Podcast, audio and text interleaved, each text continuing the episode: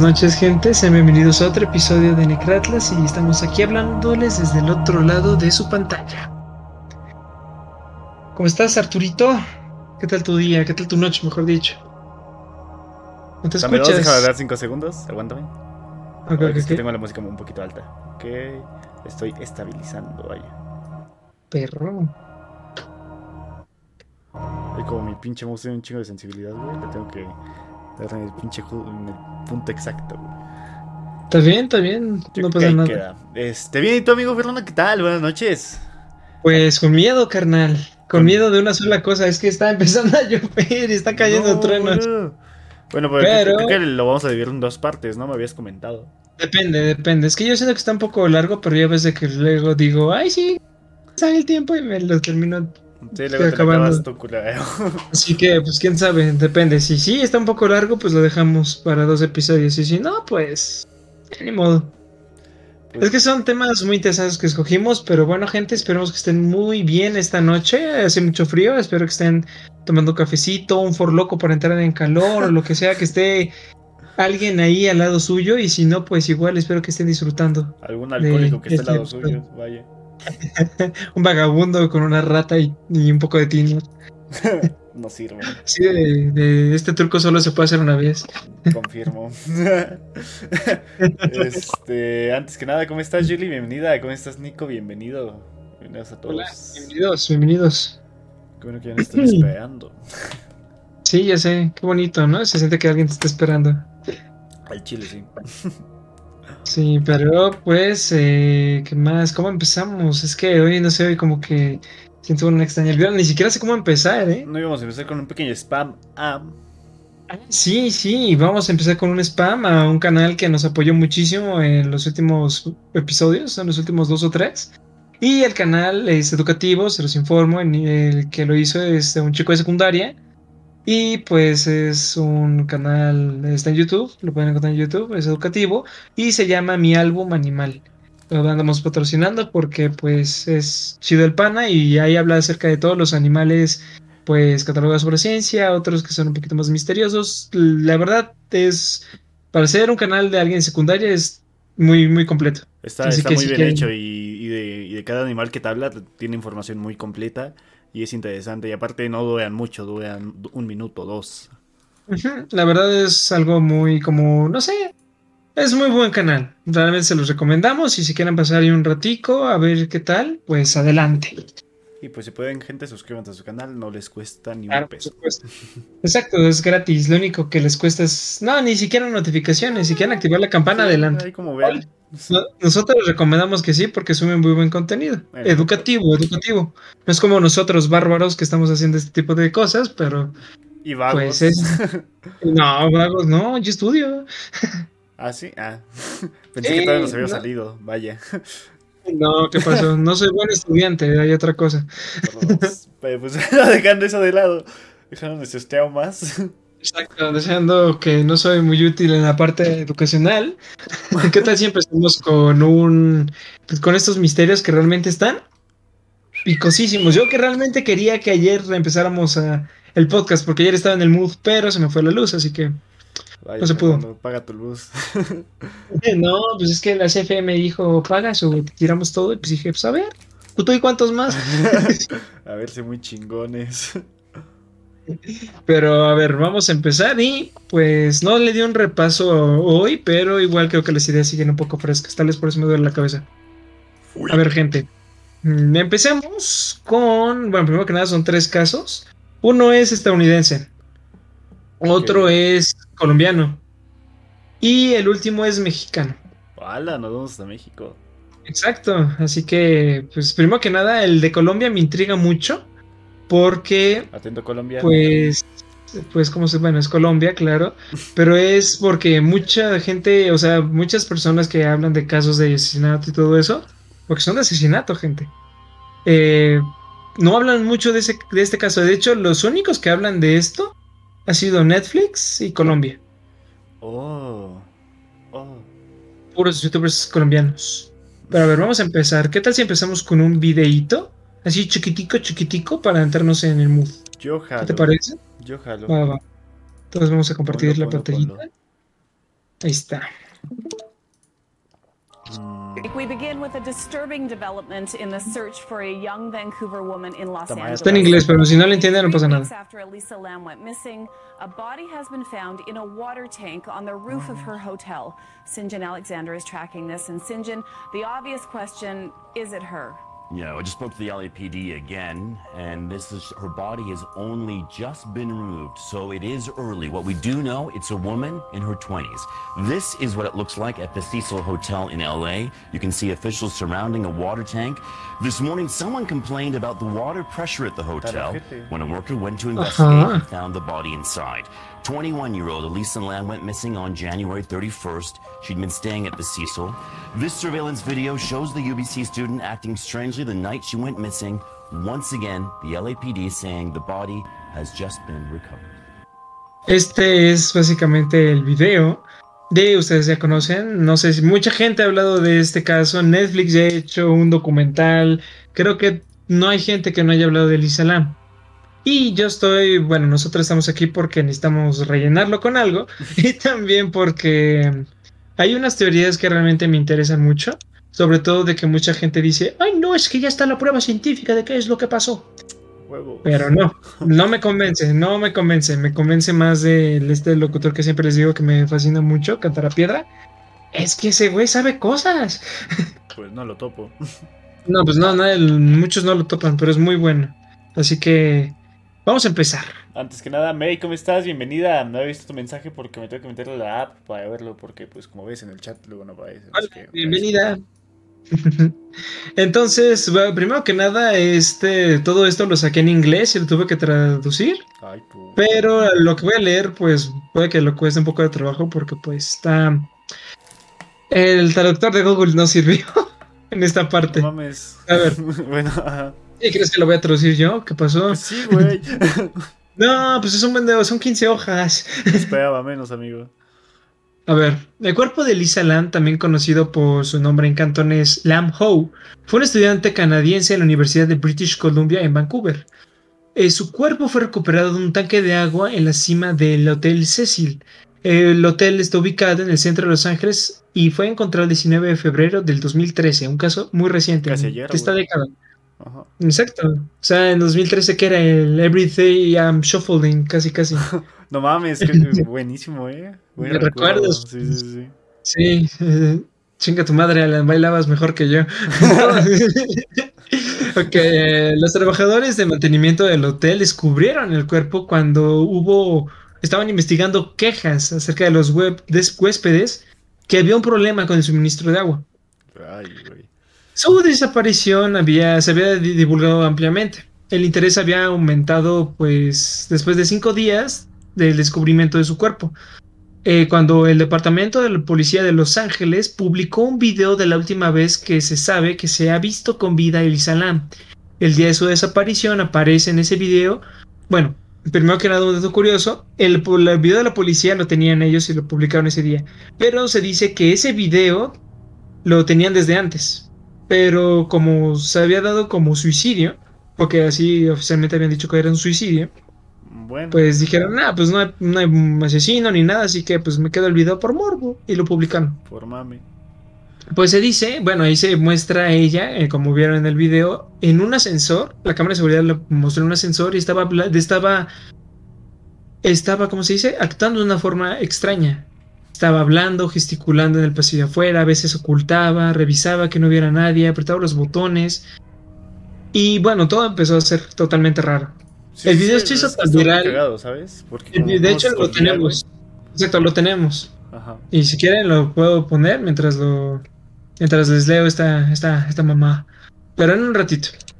En el video, el video fue tan viral en internet que muchísima gente dice que encontraron este video inquietante al igual que este caso. Hubieron varias explicaciones, tanto de fenómenos paranormales como también la participación del trastorno bipolar que había que estaba sufriendo Lam. Y también y de hecho, más que haber especulado, está comprobado que este video fue alterado. No mames. Bueno, pero esa editado. calidad al tener un video. mm. No, o sea, está editado, pero no como que digamos, no mames, lo voy a meter a Photoshop de videos. No sé si, bueno, sería videos. Exacto. Así les voy a matar. Pues no. Pero sí, el video está, ¿cómo se dice? Primero que nada está, está cortado, hay muchas partes que no se aprecian a ver. Segundo, la fecha y el tiempo y la hora en la que está ahí en el video están cubiertos. Y tercero, se dice que está ralentizado. Por eso, se- bueno, vamos a llegar después a eso. ¿Qué pedo? Mi computadora se puso amarilla. Bueno, que arreglas Eh. déjalo en el chat. Ya llegó el panadero con el pan. Nico, de nuevo, hola. El gato Piu, hola, por fin apareció. Sí, una disculpa, amigo, es que, pues bueno, no hemos tenido tiempo. Y Se fue la luz, y de hecho- a Fernando, así que De hecho, al final del podcast, no sé, quiero sugerir algunas cosas, pero pues ya veremos, ¿no? al Pero final del porque- podcast. Sí, claro, al final del podcast, así que quédense, si es que quieren. Y pues, ¿qué más? Bueno, un saludo, gato. Y también, Nico, a todos ustedes, muchísimos saludos. Creo que no me di saludos hoy. ese es, Ah, ese es sí. su ídolo, ese es su ídolo. No, yo soy solamente el que habla, tú eres la cara. Tú eres, tú eres la frente limpia y reluciente de este canal.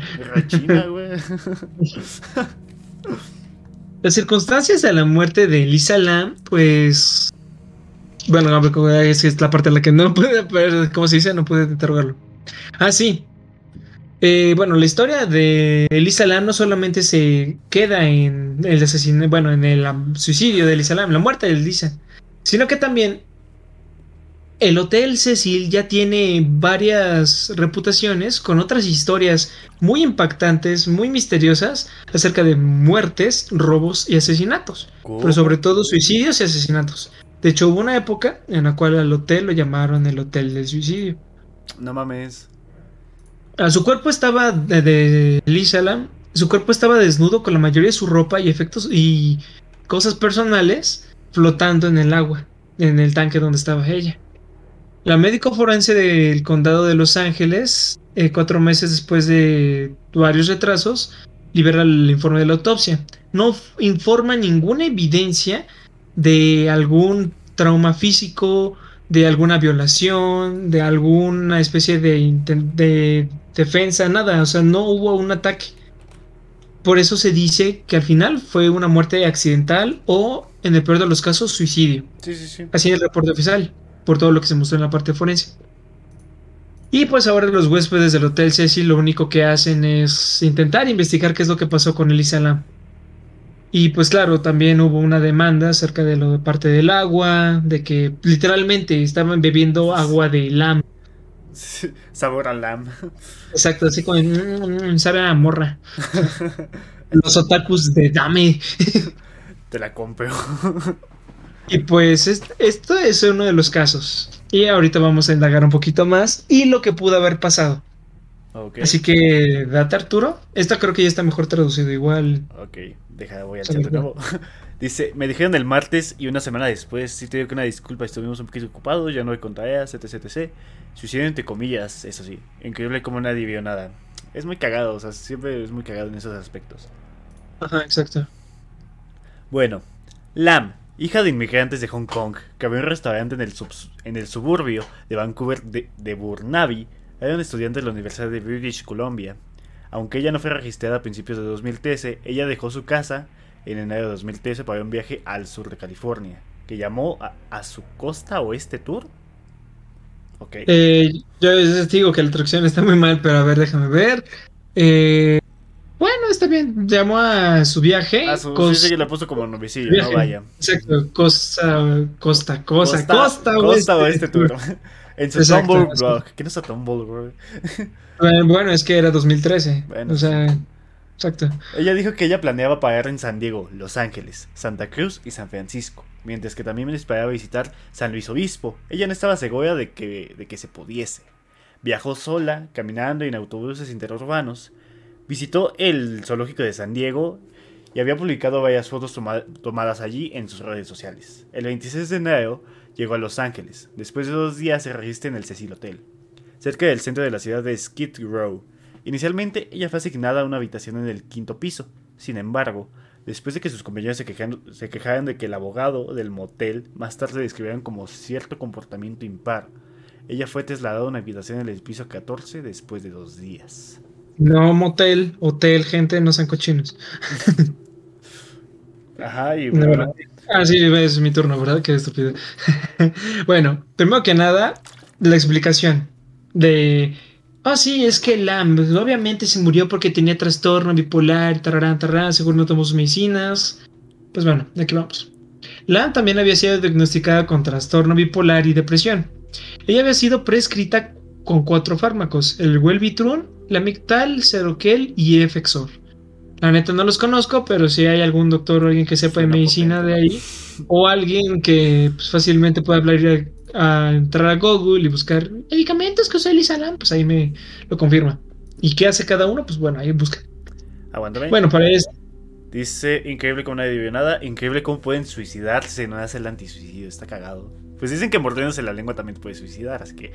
de hecho sí, te te tienes que morder muy duro y te desangras. El gato Pío, yo creo que esa gente pagaba plata para matarlos. Villesma, ¿cómo estás? Bienvenida. Y ya, esto, Pues, date. Sí, hay gente que pues mata, o sea, pagaba para matar gente, pero creo que este no fue el caso, por el mismo hecho de que no encontraron nada de eso. Y ahorita les voy a encontrarlo porque esta, esta forma de asesinato supuestamente dicen que, ah, pues fue con otra cosa. De hecho, aquí en mis notitas maravillosas dicen que pudieron haber utilizado tacatín, tacatán, tacatán, éter para poder drogarla. Pensé que me ibas a alburear, güey. No, güey, éter. O sea, es una sustancia que bloquea y pues al final alguien la pudo haber llevado y la mata. La deja ahí en el tanque para que se ahogue. Pero no encontraron nada de eso en el cuerpo. Lo que se encontraron eran los fármacos que utilizaba para su condición de depresión y bipolarismo, que son el Welbutrin, la Mictal, Seroquel y Efexor. Eh, ella no tenía ninguna historia de ¿cómo se dice? ideaciones suicidas. Nunca quiso suicidarse. De hecho, algo que lo ayudó muchísimo fue sus redes sociales. Y ella y su hermana siempre dicen, no, pues nunca tuvo pensamientos suicidas. Sí, estaba deprimido y todo eso, pero pues le echó ganas. Como todos, ¿no? Exacto, como todo el mundo. A mediados del 2010 ella comenzó un blog que se llamó eh, ¿qué dice? Blog Campus, nombre de Ether, no, no sé qué decía, pero comenzó un blog a la chingada.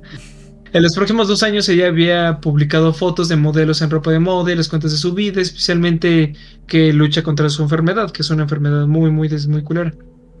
En enero del 2012, el post titulado Usted está siempre obsesionado por la idea de que estás perdiendo tu vida después de una cita de, novelista, de la novelista Chuck Palahniuk que utiliza como un epígrafe por el blog.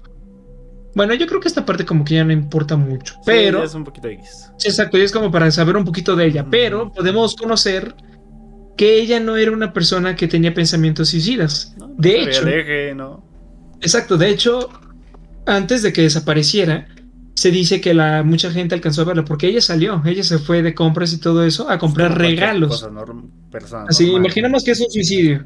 Ella salió y fue a comprar regalos. Una persona que no, que se va a suicidar, que está planeando suicidarse, no compraría regalos. Era para su hermana, para su papá, para su mamá. Iban a visitarla. Bueno, más bien iban a ya iba a regresar, iba a darle esos regalos a, pues, a los panas, la plebe. A la plebada. La, chi- la chica que lo atendió, creo que no ni siquiera una chica, era una señora. Ella describe a Lisa como una persona que estaba más preocupada porque las cosas cupieran en la bolsa, si se cupieran o cupieran. Bueno, que las cosas entraran en la bolsa, estaba más preocupada por eso más que de, ay, no, ¿qué tal si me, no sé, si me recaigo una cosa así? Se veía feliz, que estaba disfrutando su viaje. Sí, sí, sí. Y no sé si las personas suicidas compren regalos para mañana, pero comúnmente no sé si yo, o sea, creo que yo no soy psicólogo, pero yo siento que no, no vas a comprar algo si estás planeando suicidarte. Yo creo. Pues no. ¿Para ¿Quién qué? Esto es como para most- mostrarles más o menos cómo era Elisa Lam. Eh, y bueno, pues nada más de descripción, pues era una persona chiquitita, era delgada, eh, pues de Hong Kong, bueno, descendencia de Hong Kong, Ujú. que más mm, pues, universitaria. Y pues dicen que era un poco, pues alegre, tímida, un poquito tímida, coqueta a veces. Pero pues la verdad son cosas que ya son cosas de los testigos que se rumoran por ahí, pero es como para darles una idea de quién era Elisa Lam. Así que ya va pasando esto, vamos a hablar acerca de qué pedo, ¿Qué- cómo pasó todo esto. Pues te hablar de su desaparición, amigo mío. Mientras Lam viajaba, mantuvo, contacto con sus papás en la, Columbia Británica. En 31 de enero do- del 2013, el día que ella iba a comprar... El día que ella iba a comprobar de la Cecil y la licencia para Santa Cruz, no se enteró de ella y llaman a la policía de Los Ángeles. La familia volvió a Los Ángeles para ayudar con la búsqueda de Lam. Personal del hotel que la veía ese día dijo que estaba sola. Fuera del hotel, Katie Orphan, gerente de una librería cercana, era la única persona que recuerda ver a Lam ese día. En sus palabras dijo, ella era saliente, muy animada y muy amable. Al obtener regalos para llevar a casa de su familia, dijo huérfano CNN. Fue, hablaba sobre su libro de que ella estaba haciendo, y si no lo que ella hacía sería demasiado pesado para llevar como viajó. No entendí ni madres, pero Es que, básicamente es es que lo así que ya está, había güey, dicho. ¿yo qué, güey? Le estoy Sí, lo sé, intentando- lo sé, pero, pues, o sea, sí, exacto, pero básicamente es lo que dije, o sea, estaba muy preocupada de Sí, lo que estaba sí, haciendo. en otras cosas, ¿no? Ajá. Exacto, o sea, no estaba pensando en esas madres, pero bueno, continúa. La policía buscando en el hotel buscaba en salas de lab teniendo perros pasar por el edificio, incluyendo el techo, buscando sin éxito su aroma. Dicen, pero no buscamos en todas las habitaciones, el sargento Roddy López. Después él dijo, podríamos solo hacernos si tuviéramos causa probable. Parece que un crimen se había cometido. Sí, sí, yo sigo sin entender muy bien lo Es que... que, güey, es Bueno, que está, güey. Sí, lo sé, lo sé, perdón, me hice el intento, pero básicamente dijeron, ah, pues vamos a poner los perros Sí, sí, sí, buscadores pues ahí ver. que la vayan encontrando, ¿no? Que la huelan. Exacto, pero no encontraron en ninguna parte del hotel, no registraron muchas habitaciones, pero igual no era como que los perros se hubieran dado por alto a eso. No, no, son, son muy exactos casi siempre. Exacto, casi siempre. O al menos que fueran un pollo. El 6 de febrero, una semana después de que Lam había sido vista, la policía decidió que era necesaria más ayuda. Volantes con su imagen fueron publicadas en el barrio y en línea. También con, el, con la atención al público a través de los medios de comunicación y redes sociales. O sea, básicamente la buscaban por todo, por todo el mapa. Exacto, de hecho en 2013 podías ver ahí en... De hecho, ajá, ahorita que me acuerdo, son bien morbosos, todavía está su Twitter. Ahí bien, pero todavía tiene su Twitter abierto. No ha publicado nada, obviamente, porque pues, por obvias razones. pero pues... Pues la pregunta aquí es, ¿qué publicaría esa, esa chica si seguiría viva? Nunca lo sabremos. Pero ahora vamos a hablar acerca del el video. Que de, pues, se los vamos a compartir de una vez, de hecho. A ver, vamos a ver. Tucutún, tucutún. Ok, ya está. Pantalla completa. Compartir pantalla. Un poco laborioso, pero pues bueno. Ok. Ahora. Transmisión, amigo mío. En el video, solamente vean el video. Primero que nada está viendo los botones. Pues vamos, vamos a callarnos y que dejémoslo que ellos lo vean, ¿sale?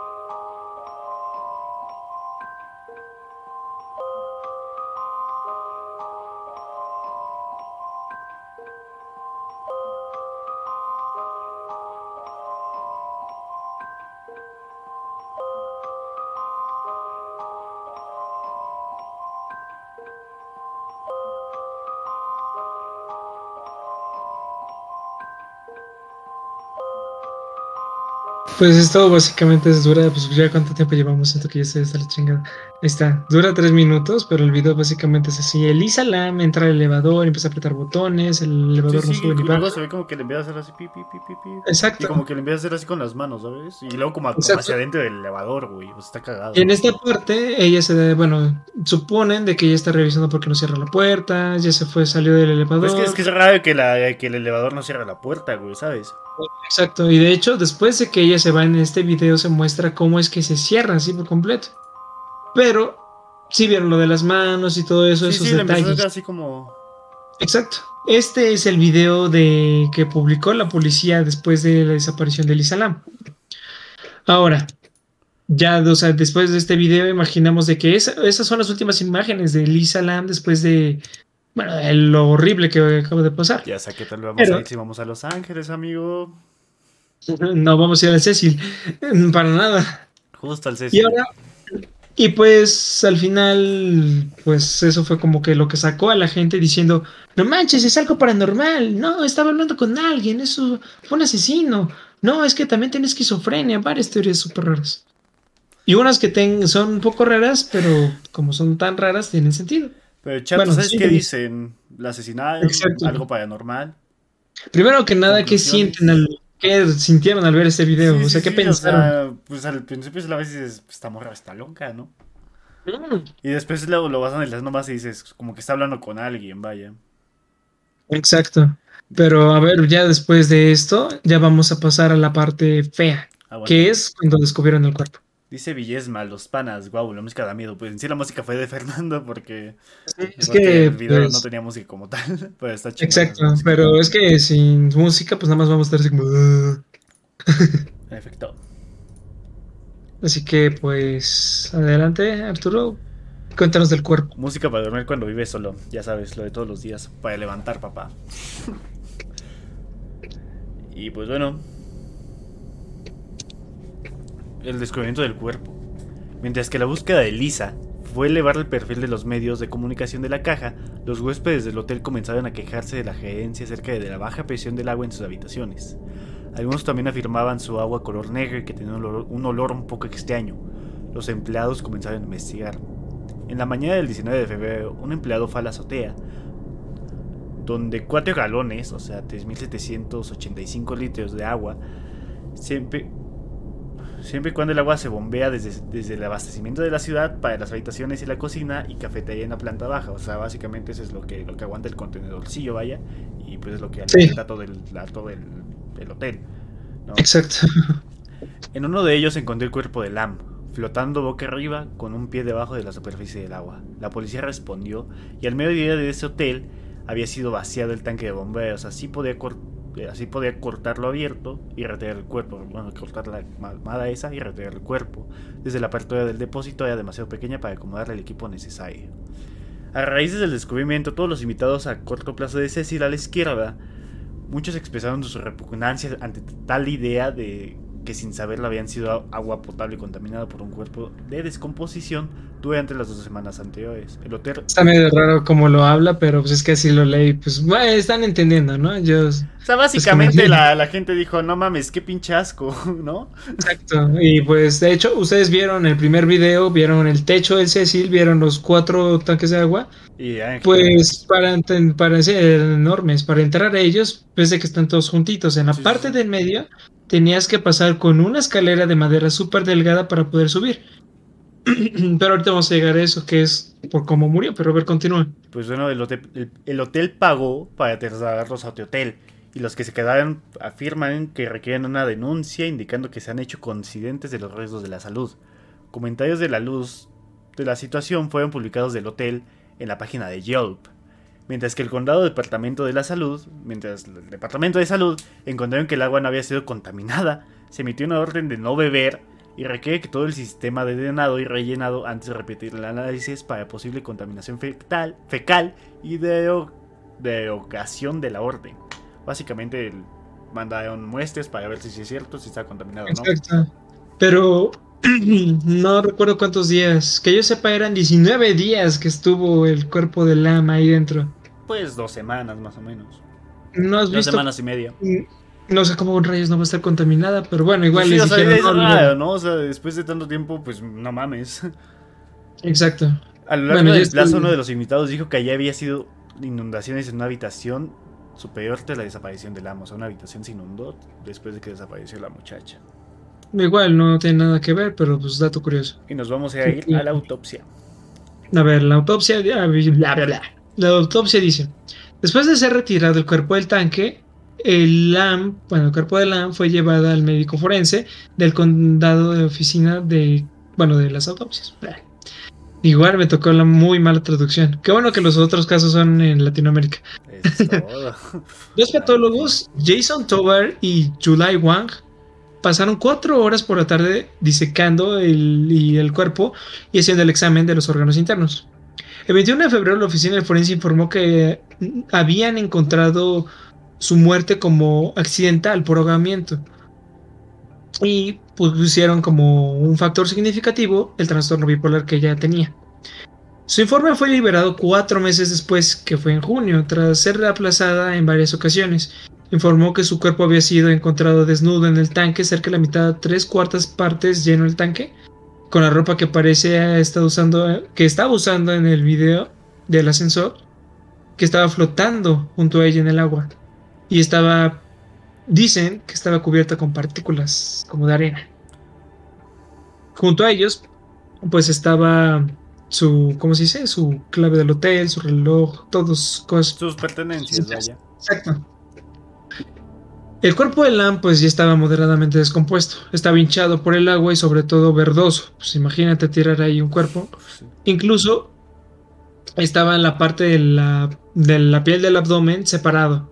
Oh, Porque, de hecho, no sé si sabes, pero si echas un cuerpo después de unos cuantos días al agua, la piel empieza a separarse. sí. Por eso sí es como, pues también se... Es como que la prueba de que sí fue ahogada desde hace un buen de tiempo. Eh, ¿Qué más?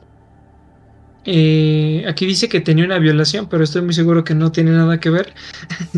Era algo de un kit de uñas. Creo que tenía un kit de uñas, pero la verdad no encontraron ninguna evidencia de un trauma físico o de agresión sexual. Ahí está. No encontraron ninguna evidencia para sugerir que también había cometido suicidio.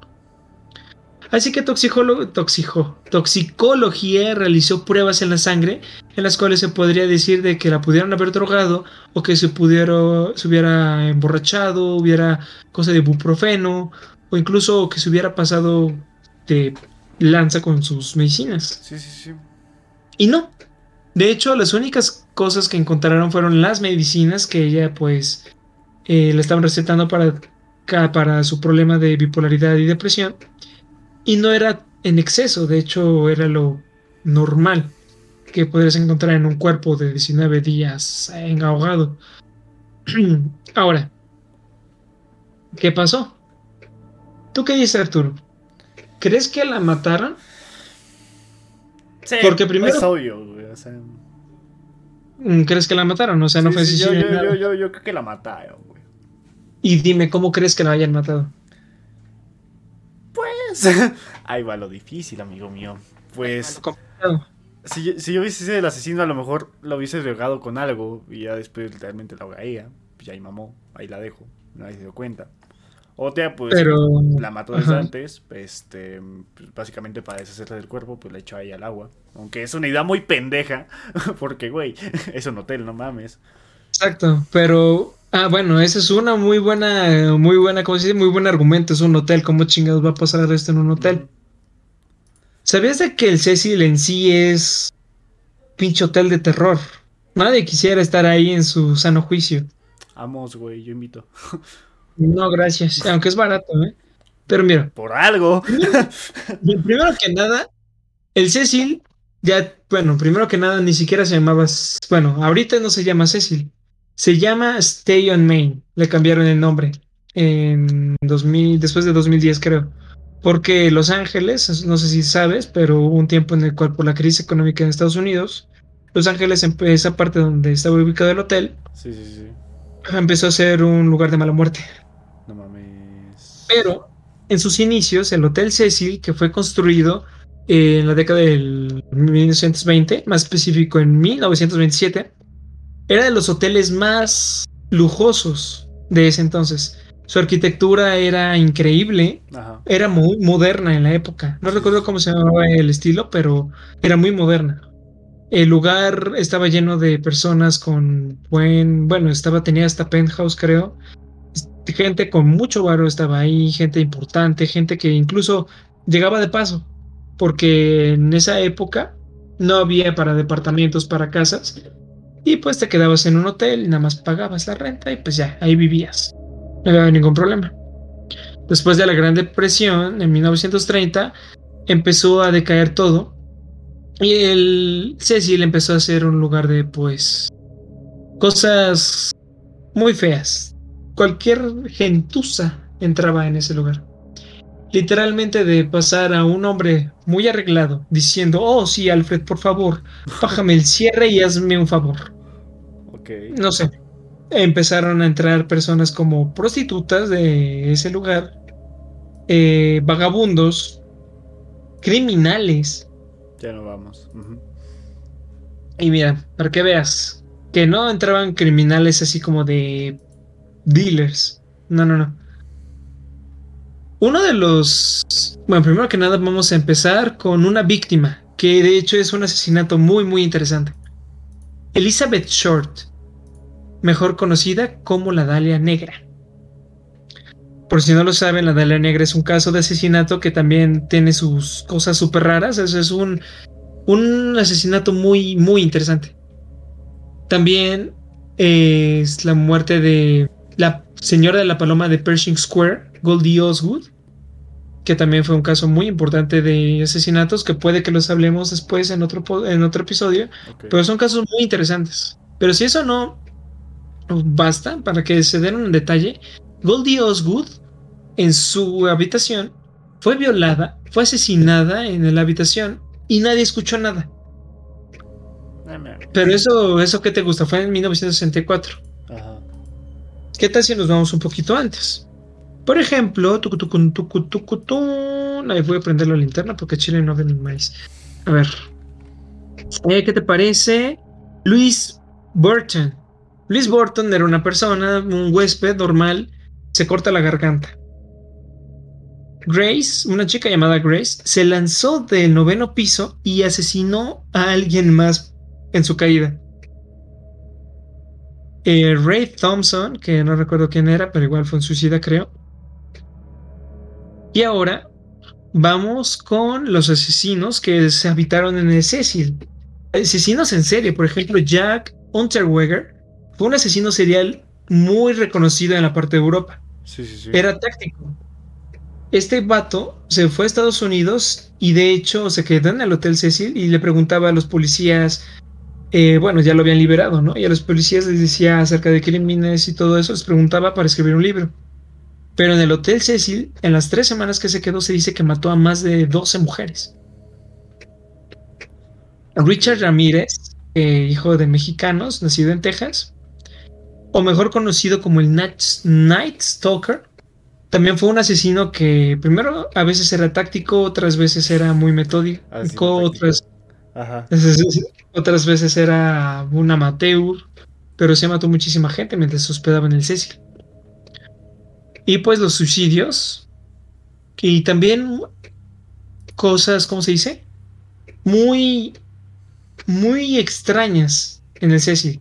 Muertes demasiado extrañas. Un hombre que estaba bajándose de su tráiler, estaba a punto de descargar en el Cecil, y otro autobús que no lo vio, lo aplastó y lo mató. Pero, de hecho, aquí, aquí está el nombre. Ah, Dorothy Robertson.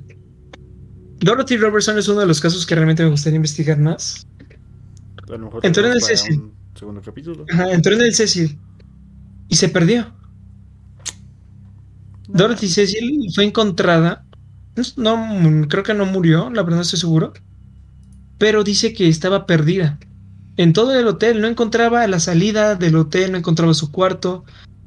No había comido, cuando se encontró, no tenía, no había comido nada.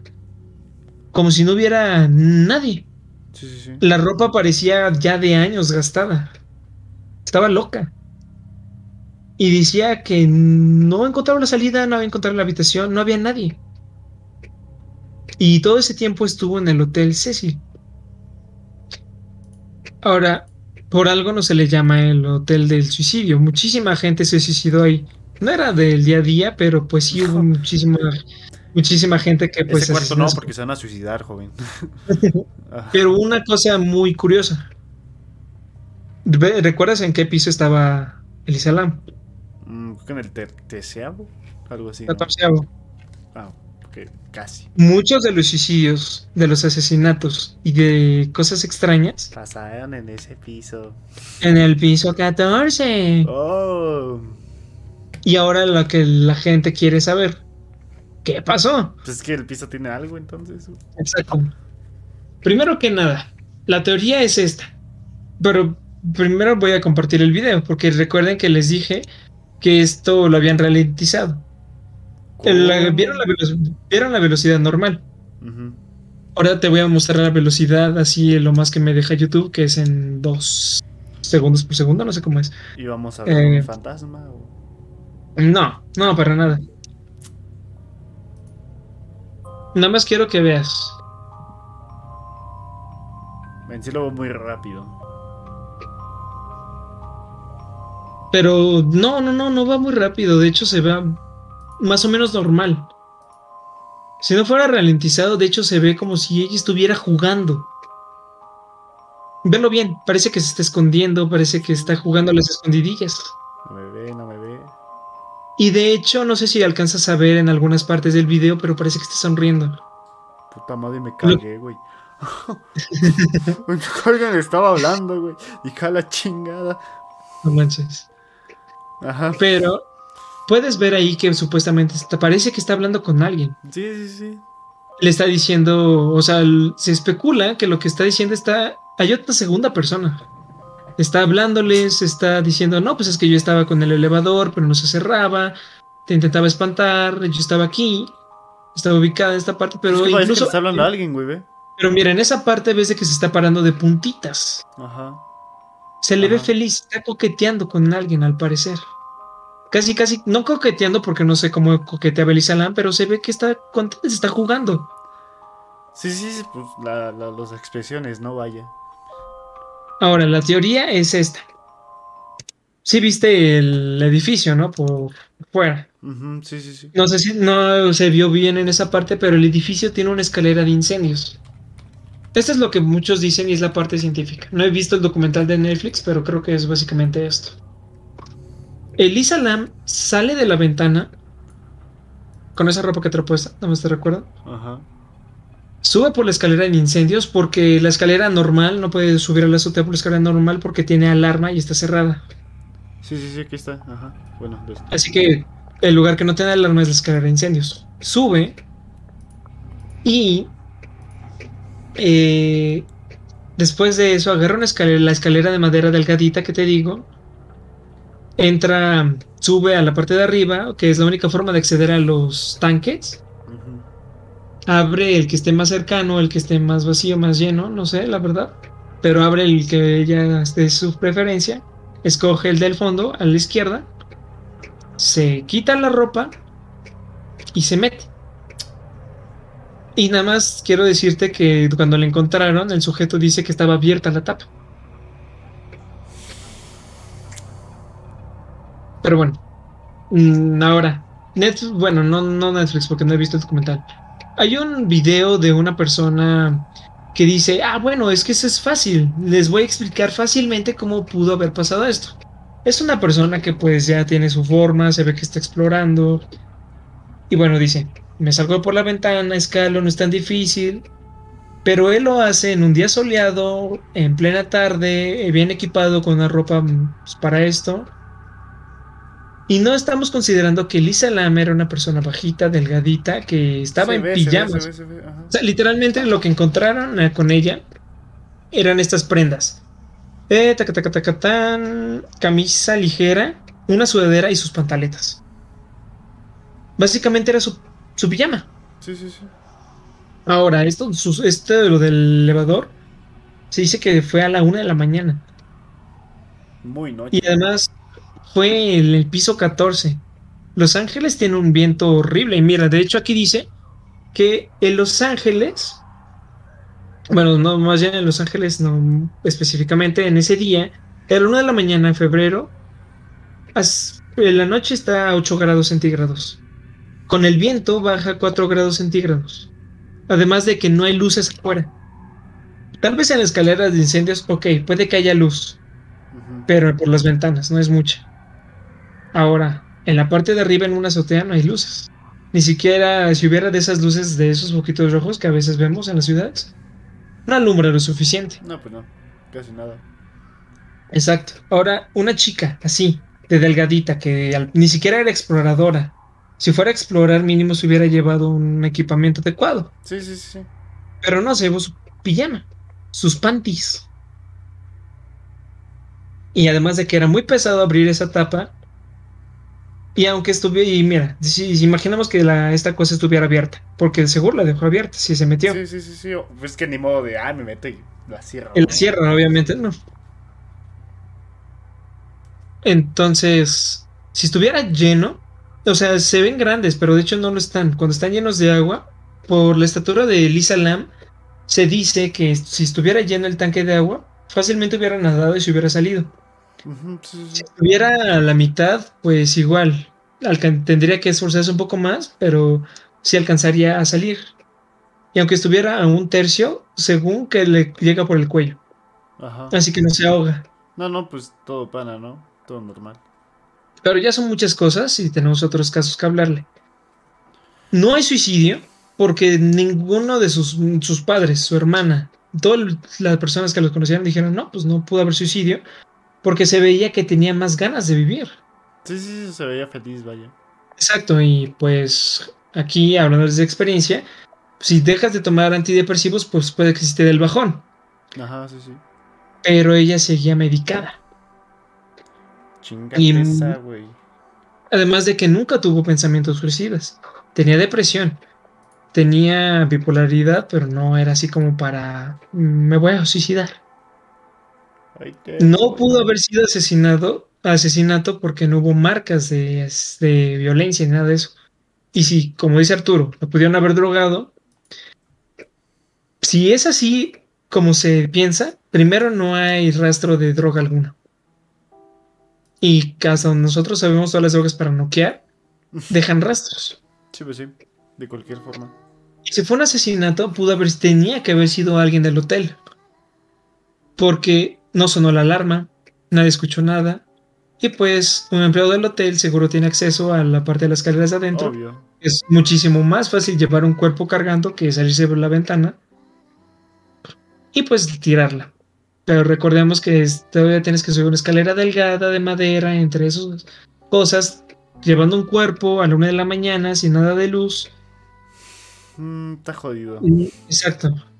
Igual tendría que haber pistas. Sí hubo pistas, huellas dactilares, pero eran de todos los empleados del hotel. Así que si fue uno, fue uno muy bueno. Pero yo siento que no, pero no siento que fue un asesinato normal. Nosotros ya, como dice Cantar a Piedra, nosotros en este podcast ya les hemos hablado de duendes, cosas extrañas, de teorías muy, muy jaladas. Así que a mí, de mi parte, no sé tuya, no me da pena decir de que puede ser algo paranormal. Algo debió haber pasado ahí porque no. Está, está muy cagado, la verdad es un poquito sí que no, ¿sabes? Tal vez no te diga, uy, sí, fue un demonio que la poseyó, no. No, no, no, no. Eh, pero el Cecil ya tiene su historia. Tiene una historia rara de una mujer que no pudo salir. Tiene una historia de suicidios muy extraños. Incluso mucha gente dice que ha visto cosas, ha oído cosas en cuartos totalmente vacíos. Y además no olvidemos de que muchas veces cuando una persona muere en circunstancias muy dolorosas como un asesinato, puede dejar impregnada algo. Y dos asesinos seriales que mataron muchísima gente en ese hotel se hospedaron ahí. Así que pues podemos decir que es algo paranormal. Podemos, podemos. Pero pues bueno, Igual exacto, exacto. Los dejamos a su, a su consideración, lo que ustedes crean, si fue algo paranormal, si fue un asesinato, si se suicidó. Allá. Sea, lo que sea, es muy feo. Este caso es más que feo, misterioso. Y pues igual, les dejamos las cartas en la mesa. Ah, Como dice Arturito. Exacto. ¿Cómo estás, Pablo? Bienvenido. Hola, Pablo, mucho gusto. Bueno, ya te conozco, ¿no? Pero igual. eh, ese es un caso. ¿Tú qué piensas, Arturito? ¿Está picoso? ¿Sabroso? Sí, güey, ya hasta me dio como cosas, ¿sabes? no mames. Sí. Ya se me sentí un poquito incómodo. Tan calor, porque aquí está lloviendo y está Aquí ya no tronando. empezó a llover, güey, y en la tarde estuvo lloviendo objetísimo, güey. Todo Torres, güey, está inundado. Chingate. Sí. Estoy en el mug, carnal. Estoy en el mug. Estoy Ay, muy es una asustado en este momento. Me estoy meando. Ayuda. Pues si quieres ver... Ahora. No, no, no, ¿qué pasó? Tampoco. Ahora vamos, vamos a pasarles un video de tres minutos. Vamos a cortarlo mm, tal vez en la mitad. Pero es un reportaje del siguiente caso. ¿Por qué? Porque nos mama poner cosas de la vida real en este podcast. Dice Mayo, sí, asesinato, muerte. Puede que sí, puede que no. Quién sabe, yo digo que es algo paranormal, pero insisto, no hay rastros de drogas, no hay rastros de a otro fármaco que no sea el de depresión y todo Estaba eso. Feliz, gente. Y sobre todo, no hay símbolos de signos de violencia.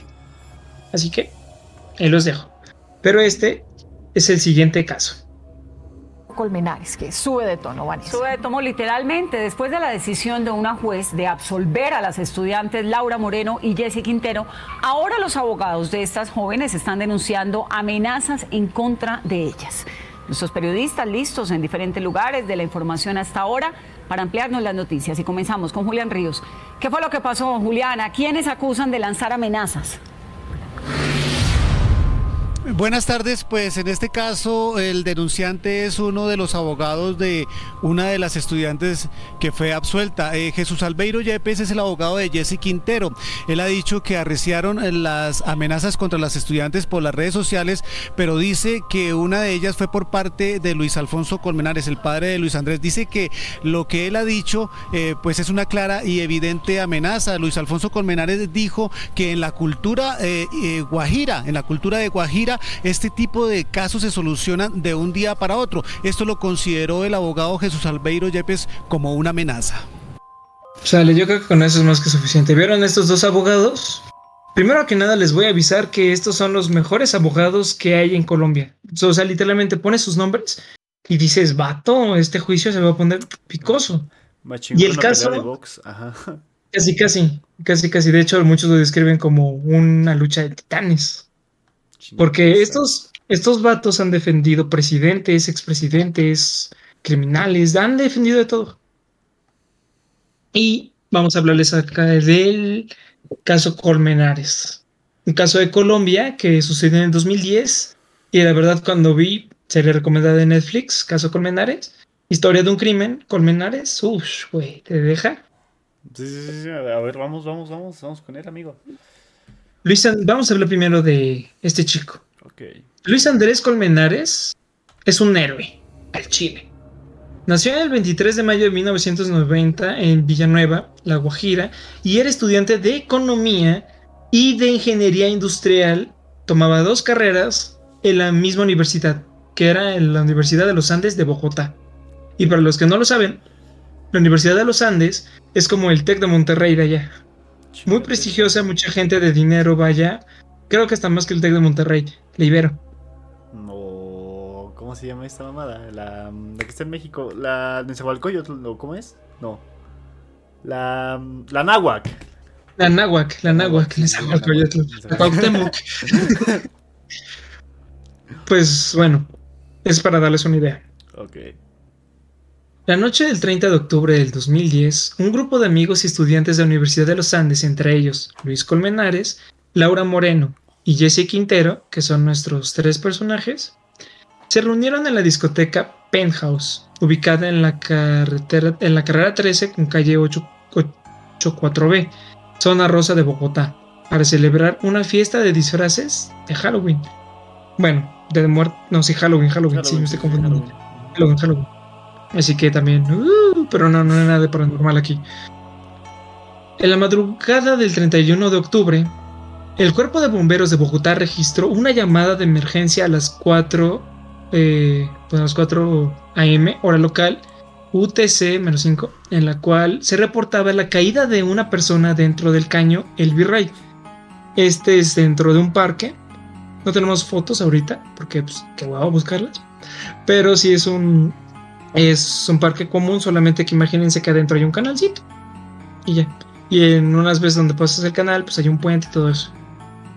Luego de 20 minutos de revisión desde las 4.47 am hasta las 5.17 am, el equipo de bomberos no encontró nada en el lugar señalado.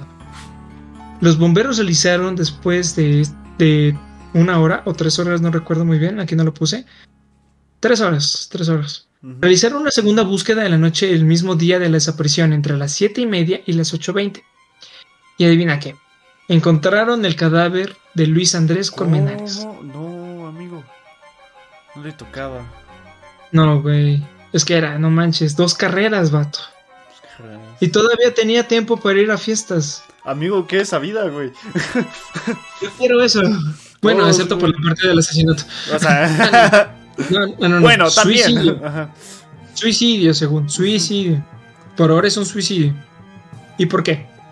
Según Moreno y Quintero, que son las que acompañaban a Luis, se fueron de la fiesta alrededor de las 3.15 de la mañana del 31 de octubre del 2010. Supuestamente, Colmenares estaba muy ansioso y se fue caminando. Jesse, bueno, primero que nada estaba ebrio. Es lo que dicen, estaba ebrio porque pues obviamente pues copas. Jesse y Laura dijeron que lo siguieron y que Luis manifestó que tenía pues hambre. Así que los tres fueron a comer eh, mientras el resto sacaba la camioneta de Laura del estacionamiento.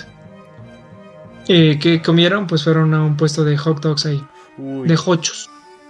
Moreno y Quintero dijeron que después de ingerir un hot dog, repentinamente y sin explicación, Colmenares empezó a correr como loco hacia el parque del Virrey. Antes de eso, porque es de la declaración de Laura, creo, Laura Moreno, eh, su celular sonó. Y pues él empezó a hablar en inglés, ella no sabe inglés y pues no lo entendía. Ay, Pero empezó a hablar en inglés. Digo, era 2010, mucha gente no entendía el inglés como ahora. Ajá. Y de la nada, se fue corriendo. Como que se asustó y se fue corriendo. Sí, sí, sí. Eh, Y bueno, pues se fue hacia el Parque del Virrey, donde pues al final ahí está el canal, que estaba a unos 10 minutos de la, del puestito de hot dogs. Jesse supuestamente permaneció el- pues en el puesto esperando a sus amigos porque tenía tacones y no podía correr. Y pues la única que lo siguió fue Laura. Según Laura, después de que intentó detenerlo varias veces, Luis cayó por la poca visibilidad a un caño del parque y desapareció.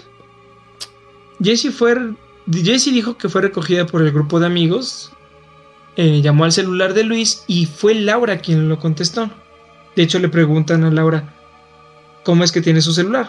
No sé en qué momento me dio su celular, pero pues, lo tengo, quién sabe por qué. Ajá, sí, sí. Pues Y explicó que Laura- la peda, ¿no? Ajá. Exacto. Explicó que Laura estaba frenética. Y que le contó mientras estaba en la llamada que Luis había, se había caído al canal. Que tenía pues menos de 10 centímetros de profundidad de agua y que no pudo verlo más. ¿Cuántos son 10 centímetros? ¿Esto te gusta?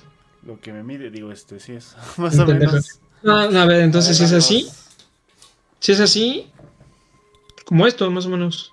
Ay, güey, soy pendejo. Ah, no, esta, esta regla está rota. Entonces, Pues esto. ajá, 10 centímetros de agua. Una Bueno, yo no. No sé, no sé si es que supuestamente hace unos días estaba lloviendo.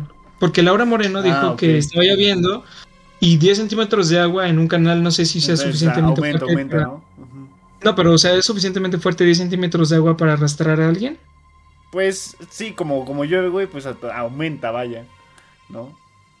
Bueno, bueno, ahorita vamos a llegar a eso. Ahora, pues ya, está muerto. Tararín, tararán. Oneida Escobar, que es la mamá de este, del fallecido, fue al parque a buscar a su hijo a las 6 a.m. después de que Laura y Jesse la llam- llamaran al hermano de Luis. Escobar inicialmente buscó en hospitales y estaciones de policía para saber si por ahí estaba su hijo. Pero la noche, tras la insistencia de la madre del desaparecido, Oneida Escobar los bomberos realizaron la segunda búsqueda, hallaron el cuerpo y estaba a unos 120 metros de donde Moreno dijo que Luis había caído. Los primeros oficiales declararon que llegaron más adentro del pozo en el sitio que fue encontrado el cadáver y no estaba ahí. Literalmente los bomberos dijeron, a ver, puede que los 10 centímetros de agua no hayan sido suficientes, pero imaginemos que se lo arrastró. Vamos a buscarlo. Fueron más de los 120 metros de donde estaba él. Lo buscaron por todas partes, ahí en el piso, pues son bomberos, están entrenados para eso. No importa en qué país estés, los bomberos están entrenados para eso. Y no, no estaba, no lo habían encontrado. Y cuando lo encontraron, primero que nada acusaron a un bombero porque dijeron, no manches, ¿cómo que estaba ahí? Porque lo, lo encontraron en un lugar tipo escondidito. Ajá. O bueno, al menos en Netflix, así es como se muestra. La verdad no sé si aquí también, pero sí se ve que sí hubo problemas con, el bombero. Pero bueno, eh, el cuerpo fue trasladado al Instituto Nacional de Medicina Legal y el resultado de la primera autopsia mostró que Colmenares tenía una intoxicación por alcohol de grado 3, que apoyaba la teoría de que pues sí se murió porque pues, no vio nada.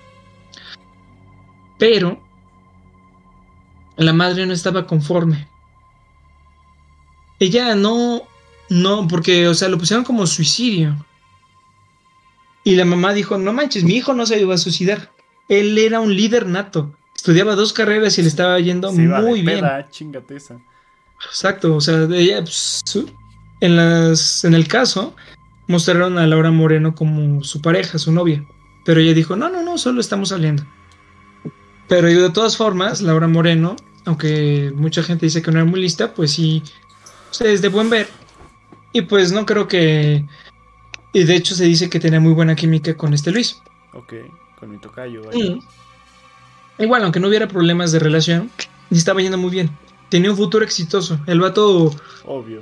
Pues hubiera en este momento ser alguien muy importante. Muy probablemente. Y bueno, la familia Colmenares no aceptó la teoría. y la familia, aquí no lo puse, pero contrató a un forense privado. Creo que en la serie de Netflix lo sacan de la tumba, no estoy seguro. No creo que haya sido así, creo que ya tenía el cuerpo. pero contratan un forense privado y analiza esto. Y bueno, aquí dice, según la autopsia original realizada por la doctora Leslie de Pilar Rodríguez en la universidad, Luis Colmenares sufrió una fractura en la frente y eso fue lo que lo mató. Y lo que encontraron, dice, fue que tuvo ocho fracturas en el cráneo. y, y bueno, ok, fracturas en el cráneo, de acuerdo. No estaba en el reporte inicial, lo que puede que no lo hayan visto. Tenía heridas con un objeto punzocortante.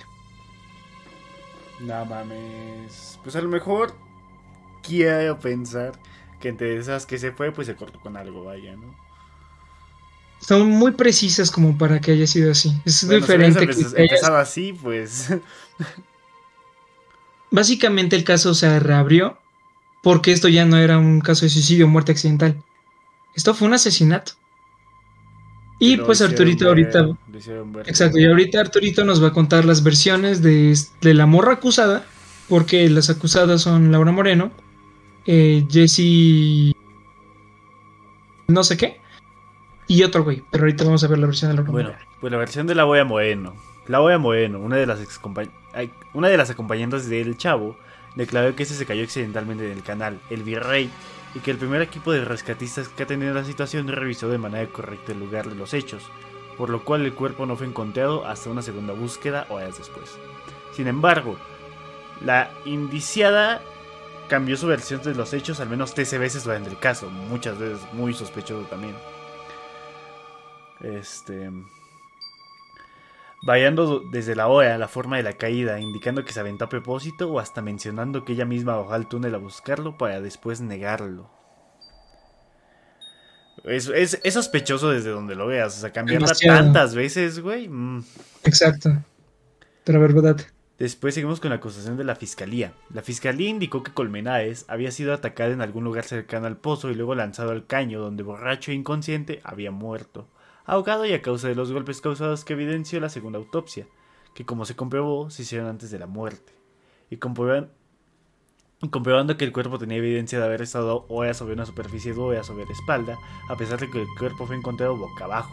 Otro aspecto cuestionable es la distancia a la que se encontró el cuerpo de la zona donde el agua de Moreno indicó la caída, Sin tener sentido su desplazamiento sin corriente de agua, la fiscalía acusó a Moreno de... ¿Qué pasó? Ah, no, no. No, no, no, sí, sí, sí. La fiscalía acusó a Moreno de complicidad en el homicidio y a Quintero de falso testimonio y encubrimiento. Por eso las mandaron al bote.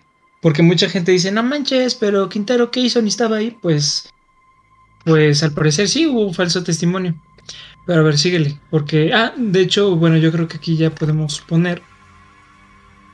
Eh, a ver. Bueno, empezaban con los abogados. Los abogados, pues, primero que nada, vamos a poner que Laura Moreno y Jesse Quintero son de, son personas, eh, son de familia con dinero. Pues son de la universidad así, pues. Exacto, o sea, cualquier persona que te esté en una universidad así, igual que acá si estuvieras en la NAWAC, en el Ibero, en el TEC, es porque tus papás son alguien muy importantes. Políticos, doctores, lo que sea, pero ganan bar. O tienes una muy buena beca. Lo cual creo que era el caso de, de Luis. de este Luis, porque era demasiado listo. Dos carreras, cabrón. Dos carreras. Que, güey, está muy ojete. Así que o tienes una beca o tienes mucho varo. En el caso de Laura, Mucha gente decía que no era la más lista de su salón. De hecho, dicen que se fue a esa carrera de ingeniería porque el examen era papita. Ajá. Así que por eso pasó y de hecho por eso empezó a hablarle a Luis porque Luis le estaba dando asesorías. Así que... Ajá, sí. Ah, exacto, la típica historia. Pero, pues bueno, eh, el punto es de que tiene mucho dinero. Y son creo que la parte política. Y el siguiente caso mexicano también tiene que ver con la parte política. Y pues por eso se dicen de que, bueno, contrataron a ese abogado muy bueno y a otro pues convencieron a un abogado que de igual eran de los mejores abogados. Y este era porque quería buscar la justicia. Sí, sí, sí. Eh, pasó el caso, sí culparon a, a Laura y a Jesse, pero apareció otro personajito ¿Cómo? Y este es, es el exnovio de Laura. ¿Cómo? Carlos Cárdenas. Verga, güey. Date, date. Pues bueno, en el juicio de Carlos Cárdenas, que fue el 7 de octubre del 2014, el Tribunal Superior del Distrito de Bogotá absolvió a Carlos Cárdenas del delito de homicidio agravado contra, Luis por falta de pruebas. Sin embargo, dejó establecido que la versión de la Guaya Moreno tenía al menos siete contradicciones de tiempo, modo y lugar del día de los hechos. Además, pidió que se descartara la tesis de la caída de la defensa y adujo que Luis Colmenares fue asesinado por alguien más. Primero les cuento, Luis Col después de que se supo de que este Carlos Cárdenas era el exnovio de Laura, dijeron, ah, fue un asesinato de por celos. Es lo que se piensa y además también este güey tenía barro, era familia importante. Em, pues sí, al final sí lo culparon, de hecho estaba por, ¿cómo se le llama?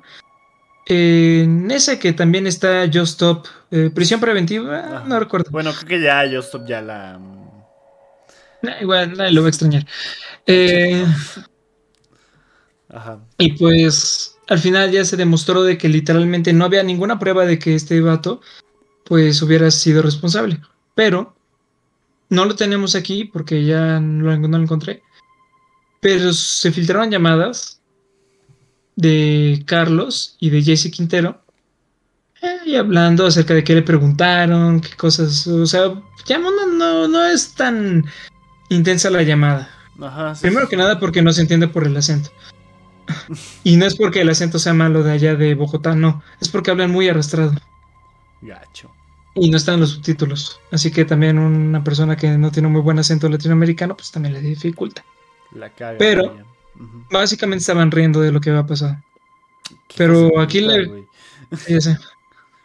Y pues ya al final, las únicas que quedan son Jesse Quintero y, Jesse- y Laura Moreno. Por una, porque Laura no decía la verdad. Sí, sí, sí, le estaba dando muchas vueltas al asunto. Jesse Quintero creo que también estaba cubriéndolas, aunque estoy casi seguro que no sabía mucho. Pero eh, aquí otro, otro dato interesante. Y esto no se, no se dijo. ¿Recuerdas que te había dicho de que la familia contrató un forense? Y creo que me salté muchísimo eso, me lo salté un buen, perdón. La mamá de este Luis eh, soñó con ese, o sea, soñó con él.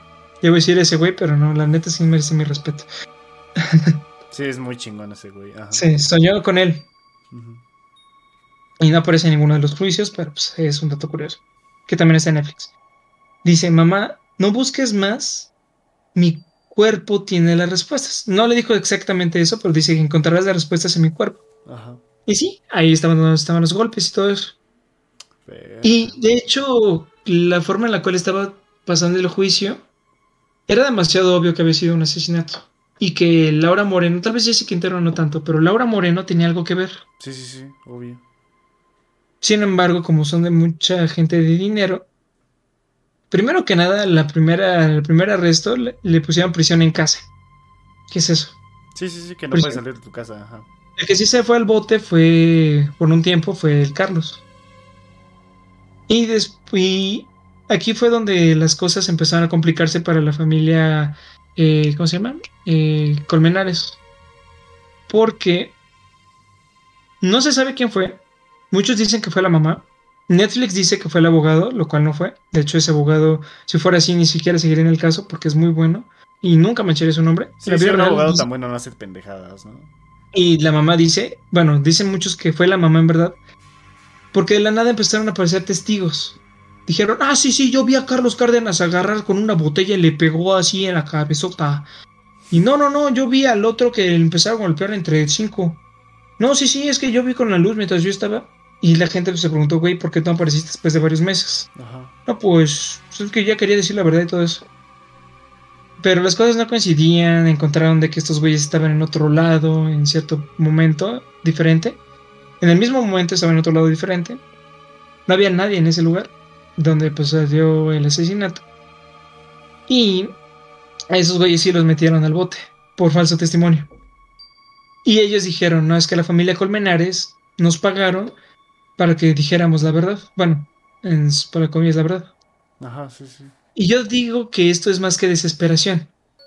Porque mucha gente dice que la mamá tiene algo que ocultar. Porque de hecho la versión de Netflix no es la original, como se relata. Por eso mismo. Porque la familia Colmenares no dio muchísimos datos. Datos que pidió Netflix porque... ¿Por qué menciono mucho esta empresa? y no me patrocina, para nada. No gano nada de este podcast. Al chile. Netflix ya, ya ha tenido varios casos como Discovering a Murder, una cosa así. Varias series que realmente han descubierto muchísimas cosas. El presupuesto es muy grande en las series que realmente invierten en encontrar algo muy misterioso. Así que algo ocultan. Algo tiene que estar ocultando. Obvio, obvio, se, se nota. Y de hecho se dice que la mamá fue el que está, sabe algo. Pero yo siento que es más por desesperación. La mamá siente en su corazón que fue un asesinato y quiere que las metan al bote a todos los involucrados. A quien que está Como cubriendo. Cualquier mamá, ¿no? Vaya. Exacto, que está cubriendo todo esto. Y de hecho, bueno, pues ya puedes seguir con el juicio de Laura Moreno. Pues bueno, el juicio de Laura Moreno y Jesse Quintero, el que fue el 23 de noviembre de 2016. Yo había cumplido justo 15 añitos.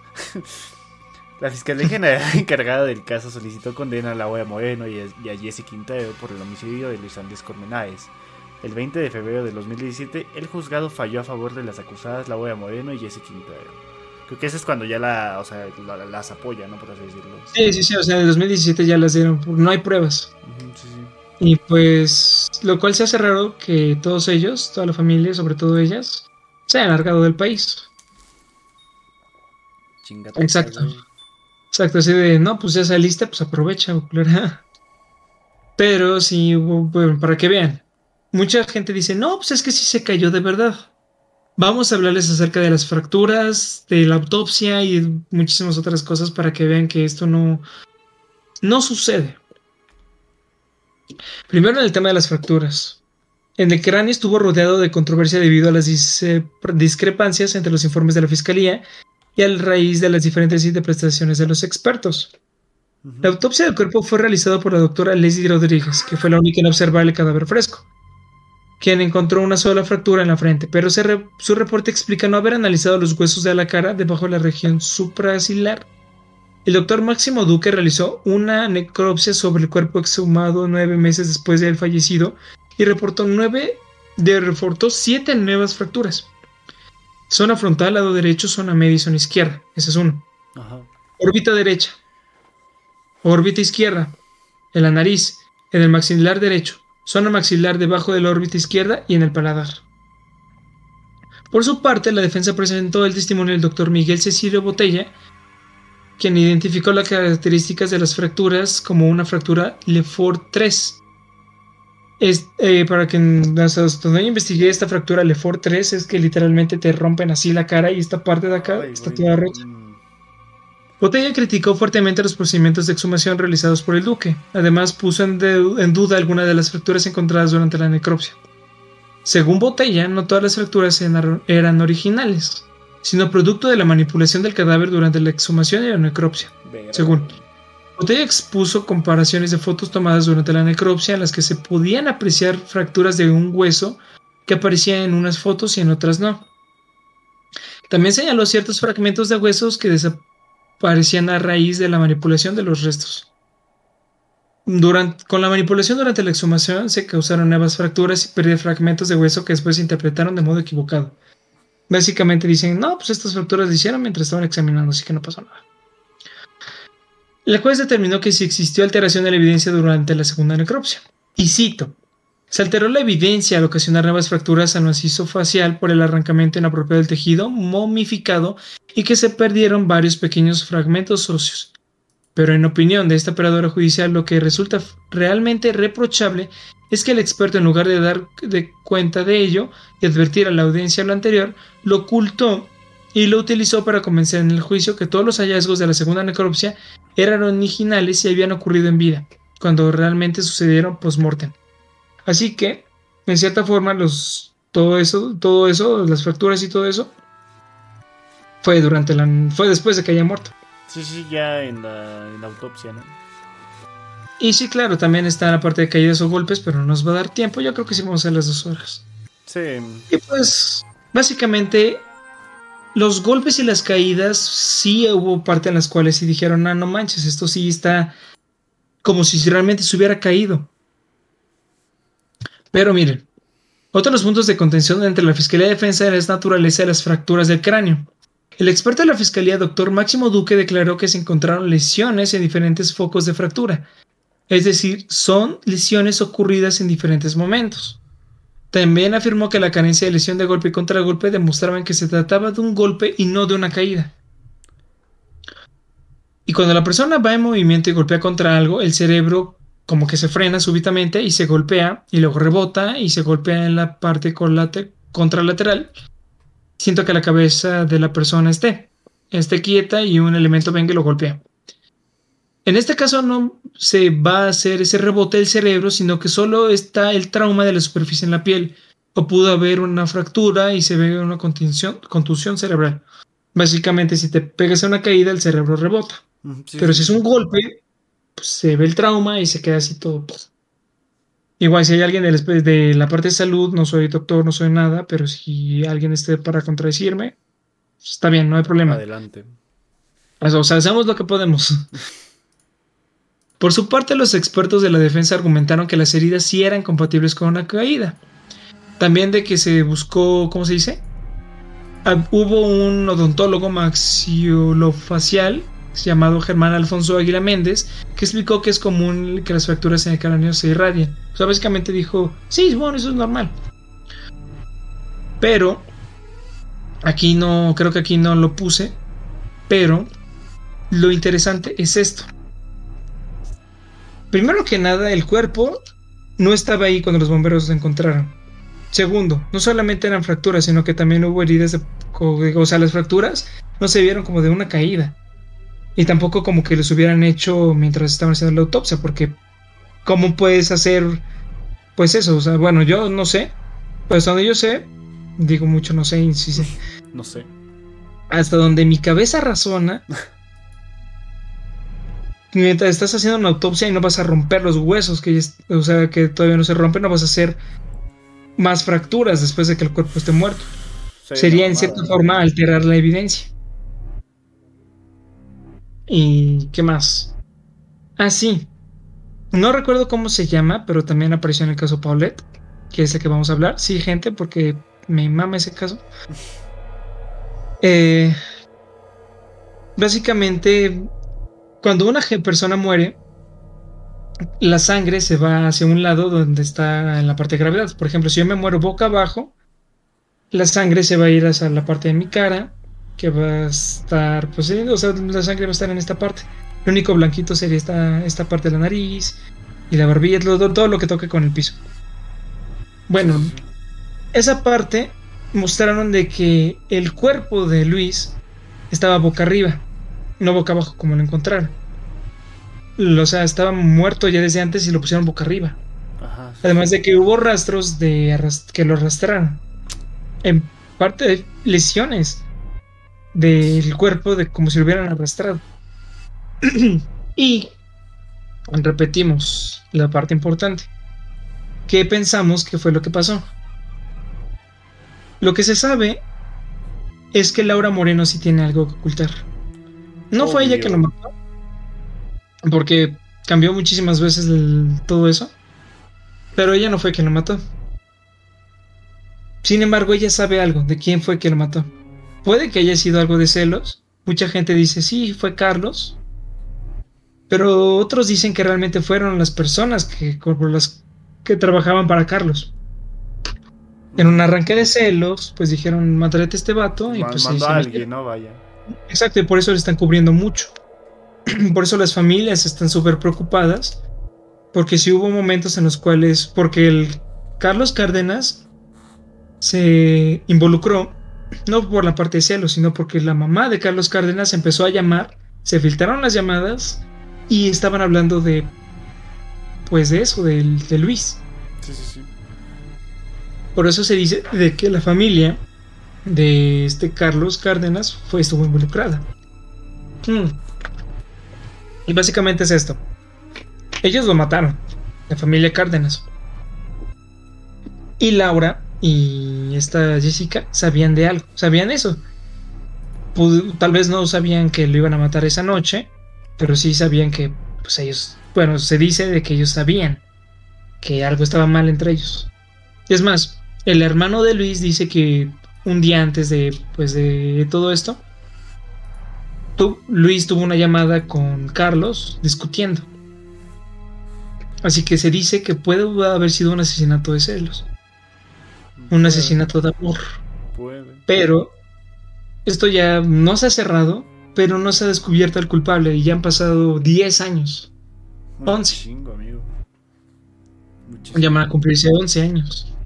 La familia realmente se siente devastada. La mamá, sobre todo, dejó su empleo y se dedicó al 100% para investigar por ella misma quién fue. Y todo apunta a que Laura Moreno tiene algo que decir. Y si realmente, como dicen, si se apiada algún día ella de corazón, podremos sab- saber más. Sin embargo, hasta que ella siga ocultando información muy valiosa, la familia Colmenares nunca va a estar en paz. Pues es que es, jodido, ¿sabes? Uno, uno como padre, bueno, o sea, no soy papá, vaya, este, pero si, si lo fuese, pues, si fuese mi caso de que matan a mi hijo, pues uno, uno lo que hace es, este, pues ver por todos lados, pues quién chingados fue, ¿no? Si la policía no Ajá. te- pues esto es el que va y dice, verga, güey, ¿no? Sí, no, es ver complicado el caso porque las familias ricas están pagando para poder alterar las evidencias. Por eso no han encontrado nada. Y todos Además de que- recursos, y esos güeyes los tienen, güey, pues... Exacto, son gente importante y quieren dejar limpio el nombre porque toda la gente estúpida Latinoamérica con varo hace eso. No piensa en lo moral, sino piensan en, ay, no, ¿cómo va a quedar mi ¿Qué nombre? Sí, sí, sí. Eh, y, Es que la y también lo veo por la parte de la, de la familia rica, ¿no? O sea, tú cuando tienes un hijo y te llega con una mamá así como de, es que verga, güey, ¿no? Mate a alguien, ¿no? o etc, güey, pues tú como papá dices, pues verga, Sí, exacto, yo, te, o yo sea, te apoyo, ajá, sí, sí, yo te ayudo. o sea, Al- sí. Algunos se dicen él, güey, chinga tu madre, pero pues en este Exacto. caso, vale. Y de hecho, creo que lo- eh, aquí me da una opinión personal. Creo que los padres que sí entregan a sus hijos porque hicieron algo muy estúpido como para matar a alguien. O sea, una cosa sería de, ok, fue un accidente. De acuerdo, está bien. Sí, sí, sí. Pero te tenemos que entregar, ¿no? Porque es lo más responsable. Y verlo de esta forma, si al final terminamos ayudándote, terminamos metiéndonos en un pedo mayor. Fácilmente ellos pudieron haber entregado al chamaco, tal vez ahorita, bueno, si fue Carlos o uno de ellos, de los que trabajan para ellos, pudieron haberlo entregado y esto se hubiera quedado en el olvido. Un asesinato más. Pues sí, pero, pues, Pero no. la gente es pendeja. Terminó siendo una de, los, de las cosas más impactantes, de las más... Pues, ¿Cómo se dice? Pues ahora sí de las más intensas. Y pues ese fue el caso Colmenares, un caso muy interesante de Colombia. Y de hecho estoy muy seguro que si alguien no escucha de Colombia, deben de saber muchísimo más que nosotros. Sí, sí, Porque sí, nosotros estábamos 2010, no manches. Y, aparte en esa época la comunicación era la mejor todavía. ¿no? Sí, claro. Ya sabes, me Es- encantaba eh, hablar por teléfono, en llamadas, escuchar... que Messenger todavía les decía, ¿cómo fue tu calidad de llamada? A pesar de que no escuchaste nada. No mames. Este, ¿sabes qué? Estoy pensando en. El caso Paulette, la verdad, está muy largo. ¿Te parece si investigamos unos cuantos más y hacemos un segundo episodio de esto? Está, Eh, está larguillo, güey. como tú digas, como tú digas. Yo, yo, yo si creo que quieres- sí, ¿no? Yo creo que con eso estuvimos, estuvimos bien. La verdad, los dos muy Ok, está interesantes, muy, muy misteriosos, vaya. Este, pero pues. Bueno, igual, si bueno, primero hay que preguntarle al chat si realmente el chat quiere, pues ahí, si quieren, ahí les dejamos, no hay problema. Si quieren conocer el caso Paulette, podemos hablarles un poquito, aunque sea un poquito. El inicio, La, la si puntita. quieren. Exacto, la puntita, después ya metemos todo como quién es el culpable. Si no, pues igual, aunque sea. Pues no, pues igual si no quieren, pues está bien, lo dejamos para otro episodio. Junto con otros casos macabrosos. Chale, eso que tendrá copyright. Cabros, no sé, güey. este, pero pues como ustedes vean chat, la verdad, este, como ustedes vean. Pues se lo podemos meter ahí un poquito de introducción y ya después investigar más y meterlo. Si ellos. podemos, lo podemos resumir. Así en fa. Nah, es que si no se perdería la. Emoción. Sí, sí, sí, sí. Bueno, o sea, no, no así el resumen, simplemente qué es lo que pasó. Ok, platícate lo que pasó más o menos y después nos metemos, nos, Ok, de nos embriagamos, vaya bien. Vamos, exacto. Bueno, no vamos a meternos en el point of view de, como diría Chavisa, el POF. El po- de qué es lo que realmente pasó. Vamos a meternos en el pop de un güey que llegó de su casa, estaba en la escuela, eh, regresó y de la nada prende la tele y ve que hay algo de una niña llamada Paulette que desapareció en Interlomas, que es la zona más rica, más, o sea, de varo de México. de la Ciudad de México. sí, de Ciudad de México, exacto. Ahora, un día después, ves en todos lados, en todos los puentes de Ciudad de México, carteles enormes. Queremos a Paulette, ¿dónde está Paulette? Necesita. Ves en las entrevistas a su mamá, sentada en su cama, diciendo, no, es que mi niña, esa niña, mejor dicho, pues desapareció. Pues, ¿qué es esto? ¿Harry Potter o qué pedo? ¿Cómo? Sí, así dijo. Así dijo, así ¿No dijo. mames, neta? Neta, así dijo. Y la pusieron los aliens, una cosa. Bueno, no tanto así.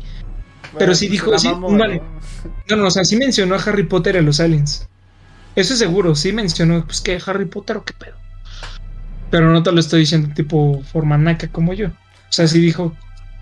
Además de que nunca se refirió a Paulette como esa niñito, pero es otra cosa. Los padres, muy preocupados, estuvieron buscándola. Las nanas devastadas. Sí, pues que verga, ¿no? tres días, que yo no, creo que eran tres o nueve días, no recuerdo, creo que eran nueve días. Nueve días estuvieron buscando a Paulette. Televisa, TV Azteca, mm, casi casi New York Times, eh, BBC, ¿qué más? Eh, el Clarín, todos, todos, incluso el Daily Planet, todo el mundo estaba en- enfocándose en Paulette. Y al final, que hay un caso semejante al de Paulette, pero no tanto así, porque este es mexicano, pues después de nueve días encontraron a Paulette.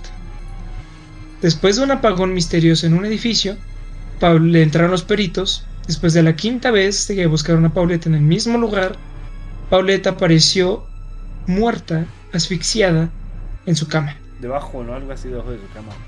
Digamos, a ver, déjame ver. Ok, eh, yo creo que con esto y esto. Imaginemos que esta es la parte de... ¿Cómo se dice? Esta es la parte de la cama. Este es el colchón. Esta es la parte donde se ponen los pies y todo eso. O sea, donde se recarga el colchón. En medio de estas cosas, así apretadita, estaba Paulette. Y de hecho, está el video. ¿Quieres verlo? Va, va, va, va, va, va. Nada más queremos decirles, gente, porque cuando yo lo vi, tal vez no sea tan. No sea algo súper amarillista. O bueno, sí, es demasiado amarillista. No es sangriento ni nada de eso. No es como ver una película de eso. Pero el video es muy fuerte.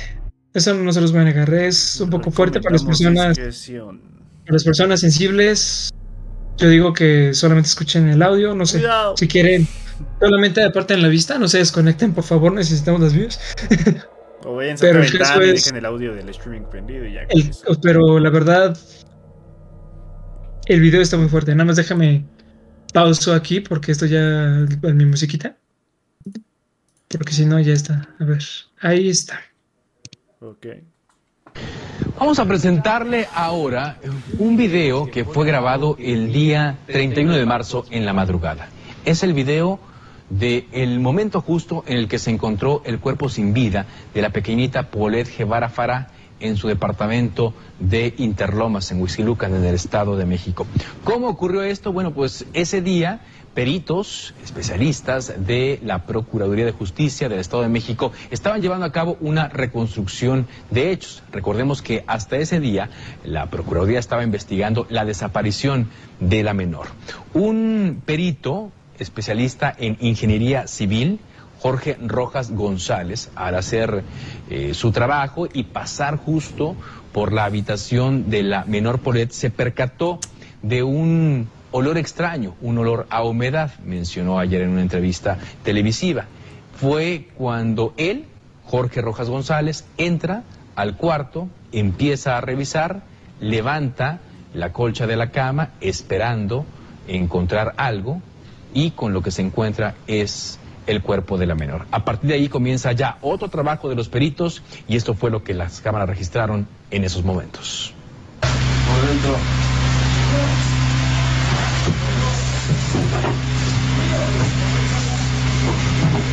Oriente. Oriente 70.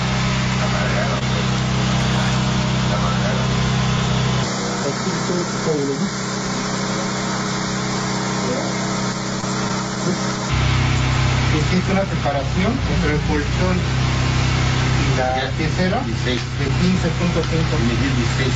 44 de altura. separación. Pero. Esto. Tiene dos colchones, Y de profundidad. 8. Tiene dos colchones, ¿sí? Con una altura total de ellos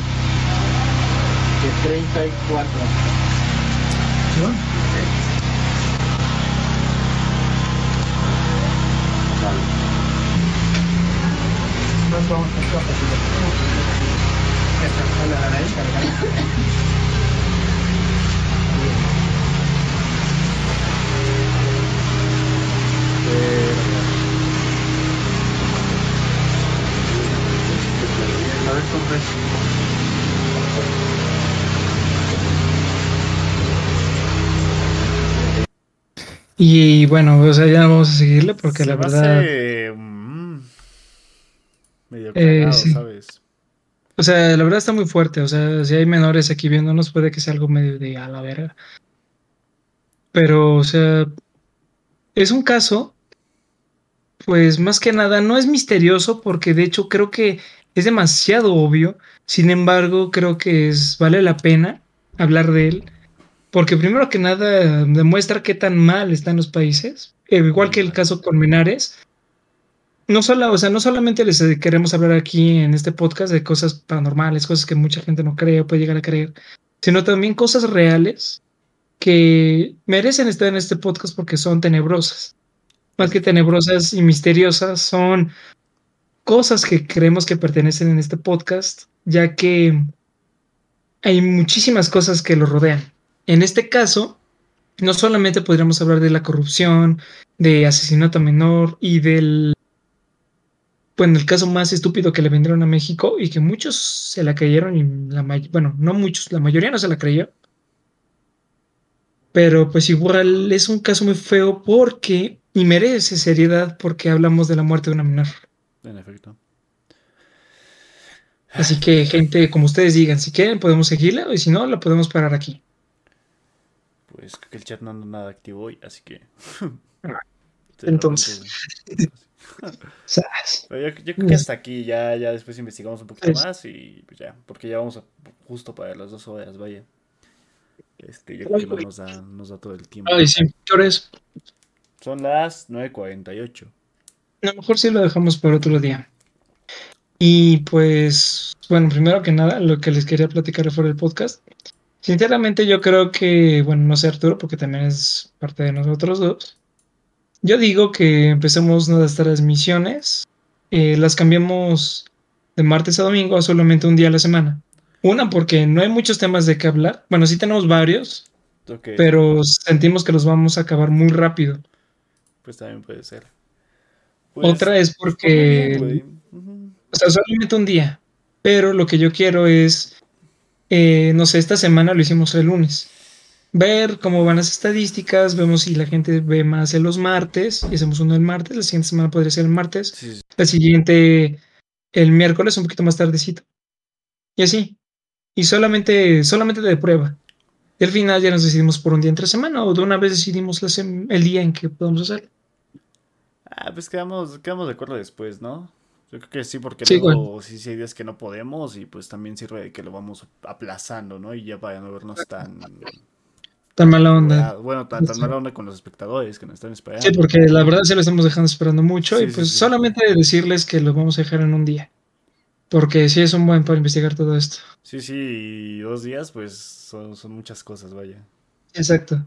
Y igual, no es que como los investigamos con pruebas y todo eso, aquí físicas, pero sí cuesta un poco de trabajo porque no somos expertos en investigar. En efecto, y pues también vamos en una universidad, tenemos nuestras vidas, etc, etc, así que Pues este güey estuvo dos carreras y todavía de parranda, no creo que sea una buena no excusa. así somos que tan chingones como ese güey. Mm. Bueno, esa es una muy buena excusa. Es- Así que, ¿qué, qué pasó? Dice Mayo, sí, Arturo, ¿cuánta aguas toma, tomas en todo el día? Este, ahorita que empecé a hacer un poquito más de ejercicio, me chingo dos de litro y medio. A veces un poquito menos, entre dos y tres litros, que todos los días. Bueno, pero, o sea, ¿te tomas toda esa botella durante todo el día o ahorita nada más? O sea, me la, o sea, cuando hago ejercicio me la echo completa. Después la relleno y ya es lo que me dure en el día. O sea, esto es ya lo que queda después del ejercicio. Mm, está bien, está bien. Yo creo que tomo mucha agua y quiero ir al baño. Pero bueno, igual dato curioso para nosotros. Pues bueno, gente, espero que les haya gustado mucho el, capítulo de hoy. Este. Espero les haya agradado tanto como a nosotros. Así que, pues, bueno, muchas gracias de nuevo a mi reino animal. Ah, mi álbum animal, sí. perdón. Mi álbum, Mi álbum animal. animal. No se olviden de seguirnos. Este, la verdad, perdón, güey. este, te- suben muy buen contenido. He visto unos cuantos. En este, en, mi- en el otro ya me los eché completos porque que me estoy haciendo pato y que, que quiera escuchar algo, pues me pongo a ver sus, sus videos. Vaya, la verdad están muy buenos. Vayan a verlos. Si necesitan saber algo sobre algún animal, pues en su momento lo irán subiendo o pues ya, ya hay algunos, ¿no? Exacto. Y, y pues igual les agradecemos muchísimo que estén con nosotros en este pequeño tiempo de la semana. Esperamos haberles causado aunque sea un poquito de terror, de misterio, lo que sea. Y o una excusa simplemente para ver un poco de morbo. Así que Ahí muchas, gente. Muchas gracias por todo. Muchísimas gracias y recuerden si tienen al- si tienen algún comentario, queja, sugerencia, eh, pues como se relatos, sobre todo relato, o simplemente para hacer plática de algo interesante del podcast, pues aquí está nuestro correo, eh, Necratlas te escucha, Atlas te Atlas escucha, te escucha. Creo que lo voy a cambiar Atlas. porque es un poquito complicado. Sí, un poco.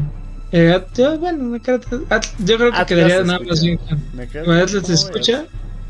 Y pues recuerden, nos pueden seguir en nuestras redes sociales, Instagram, Facebook, eh, como Necratlas, nos encuentran así.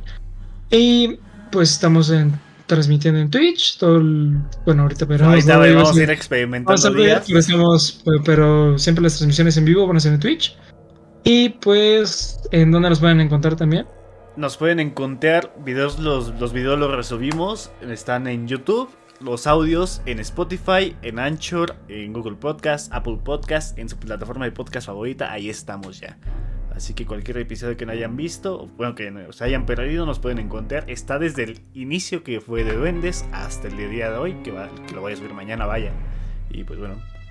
Y ya muchísimas, muchísimas gracias a toda la gente que está de, no solamente aquí en el país, sino que también en otros lados del mundo. Muchísimas gracias por estarnos escuchando. Y pues un abrazo fuerte y esperemos pues que sigan apoyándonos y nos recomienden si es que les gusta todo este tipo de contenido. Por favor.